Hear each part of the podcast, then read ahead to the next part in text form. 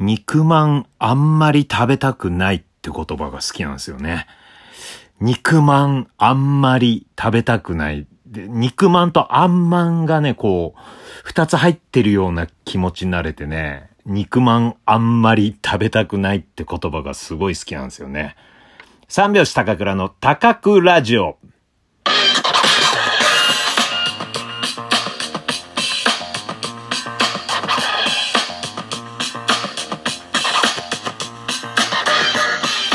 ご機嫌いかがでしょうか？お笑い芸人漫才師の三拍子高倉涼です。本日は第35回目の高倉ラジオの配信です。ラジオトークアプリでお聞きの方は画面右側のハート、笑顔、ネギを連打、そして画面上のクリップマークをタップしていただけると早めに夏が来ます。ぜひタップしてください。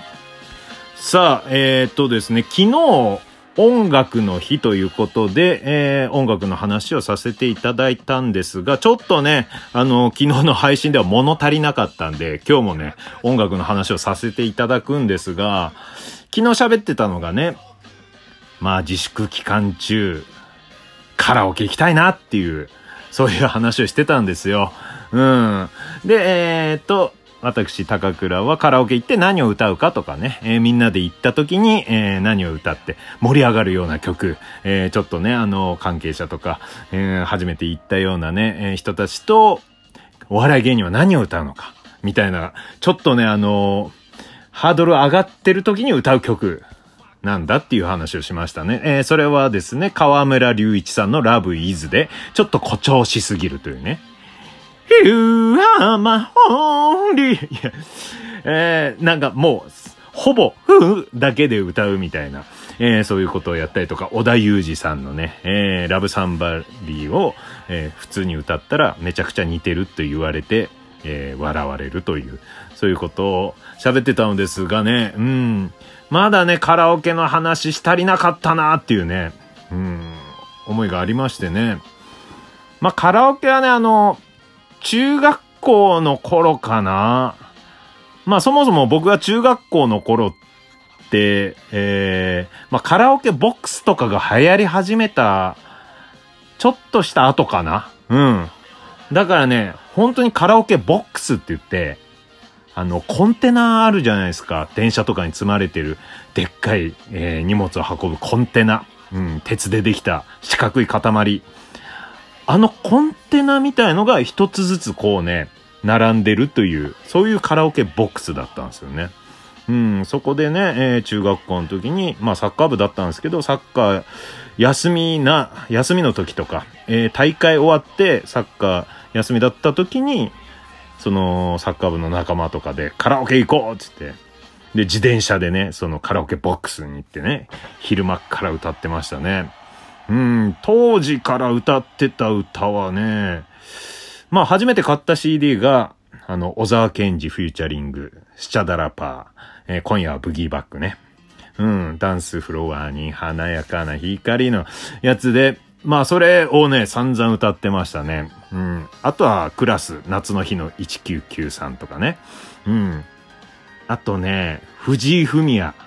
藤井フミヤさん歌ってたね。うん。いや、大好きで、あの、アスナロ白書っていうドラマがあったんですよ。うん。キムタク。あと、西島秀俊さん。えー、あとは石田ひかりさんとかね。えー、キムタクが、その、メインではない。まだ若かりし頃のね、キムタクでメガネかけてて、筧くんだっけな？うん。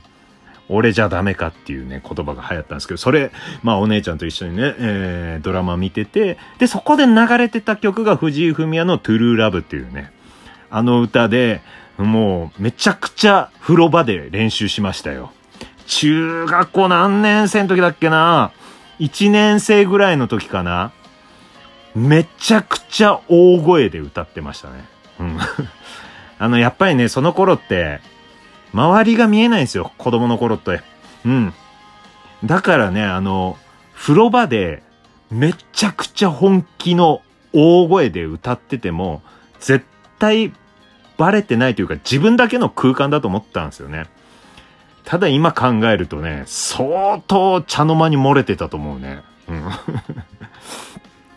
君だけをってめちゃくちゃでかく歌ってた。振り返るとは、ちょっと小さめで。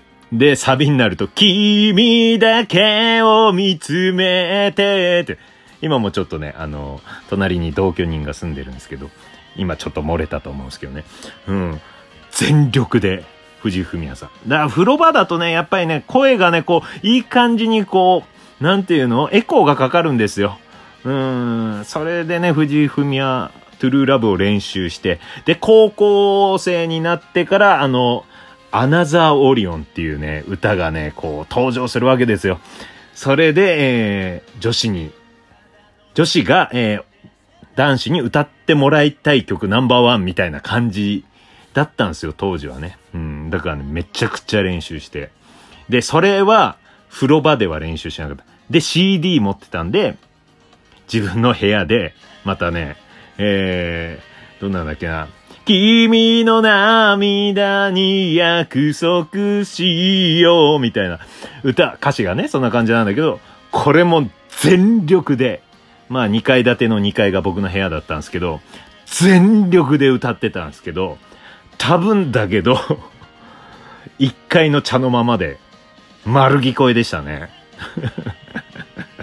まあ、親もね、多分、その次の日とかね、量うるさかったよとかも、何にも言ってこないんですけど、うん、まあ優しいんでね、えー、あたた、温かくね、僕のカラオケの練習を聞いてたと思います。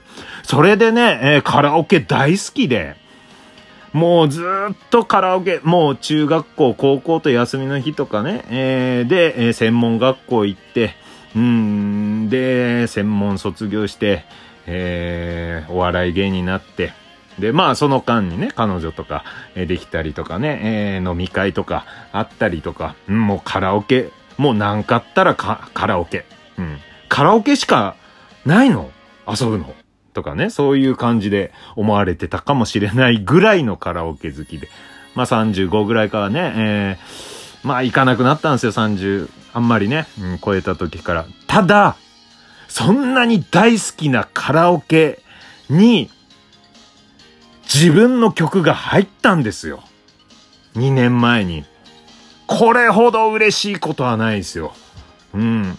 漫才師三拍子の他にですね、えー、両高倉という、えー、名義でですね、音楽活動してるんですが、その中の2曲、ビーチクイーンという曲と、尋常という曲が、 JOYSOUND に入ったんですよ。まあ、ダムは入ってないんですけど、 JOYSOUND 限定でね、入っってね、これは嬉しい。で、カラオケみんなで行った時に自分の曲を歌うっていうのをね、これ、生きているうちに体験できたことが嬉しいね。まあね、それ、まあいろいろね、え動いてくれた、えサンミュージックのね、菅ちゃんってマネージャー、うん、すごい感謝ですけど、まあ、やっぱりね、贅沢になってくるもんで、2曲入ったんだから、まあ、たくさんあるんですよ、僕、両高倉で歌。だからもっと入れてほしいなと、うん、今ね、ちょっと動いてるんですが。しかもですよ、本人映像でね、えー、入れてくれてるんでね。うん、ただね、これね、歌うときね、他の歌は違うんですよ。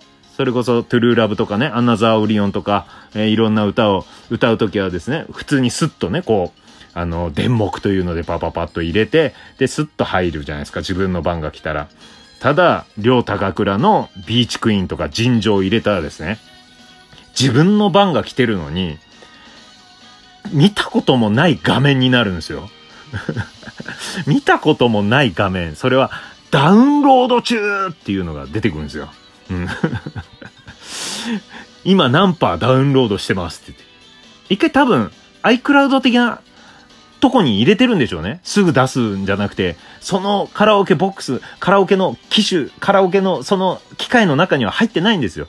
一回抜けてもらうんですよ。僕の両高倉の歌は。あんまり入らないから、リクエストされないんで。で、えー、リクエストした時にダウンロードして、ぐーっつって重いんで、えー、1分ぐらいかかりますね。これ何なんだよで、一回ひと笑いきます。皆さんもね、もしよかったらね、 JOYSOUND で、えー、りょうたかくらのビーチクイーン、えー、尋常歌ってください。うん、歌うにあたって知らねえよっていう方はですね、えー、りょうたかくらの YouTube チャンネルに載ってるんで、もしよかったら見てくださいね。そう。今日はですね、ちょっとですね、えー、それプラスですね、えー、昔ですね、まあさっき言ってた河村隆一さんを誇張して、めちゃくちゃでかい歌で歌うっていうので、一回ね、僕メレンゲの気持ちというね、番組の前説をやったことがあるんですけど、三拍子で。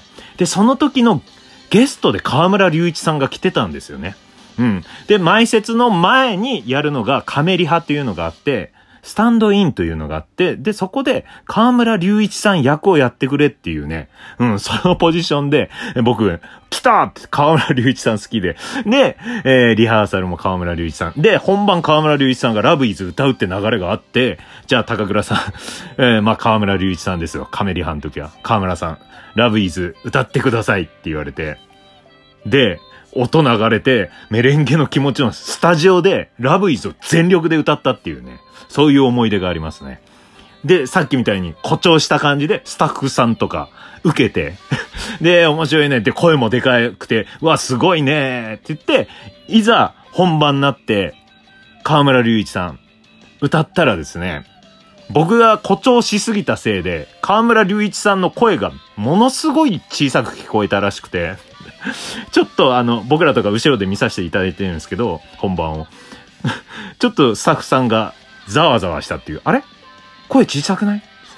スタンドインでちょっとでかく歌いすぎたもんだから。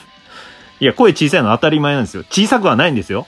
普通だし、しかもめちゃくちゃうまいんですよ。ささ、うん、ささやく感じで最初歌うから。なのに、あの、先にスタンドインで歌った高倉のせいで、声小さくない？みたいな感じになったという、そういうエピソードがございました。えー、YouTube チャンネル三拍子であります。両高倉もあります。えー、もしよかったらお願いします。それではまた明日、人、歌、心、三拍子揃った生活を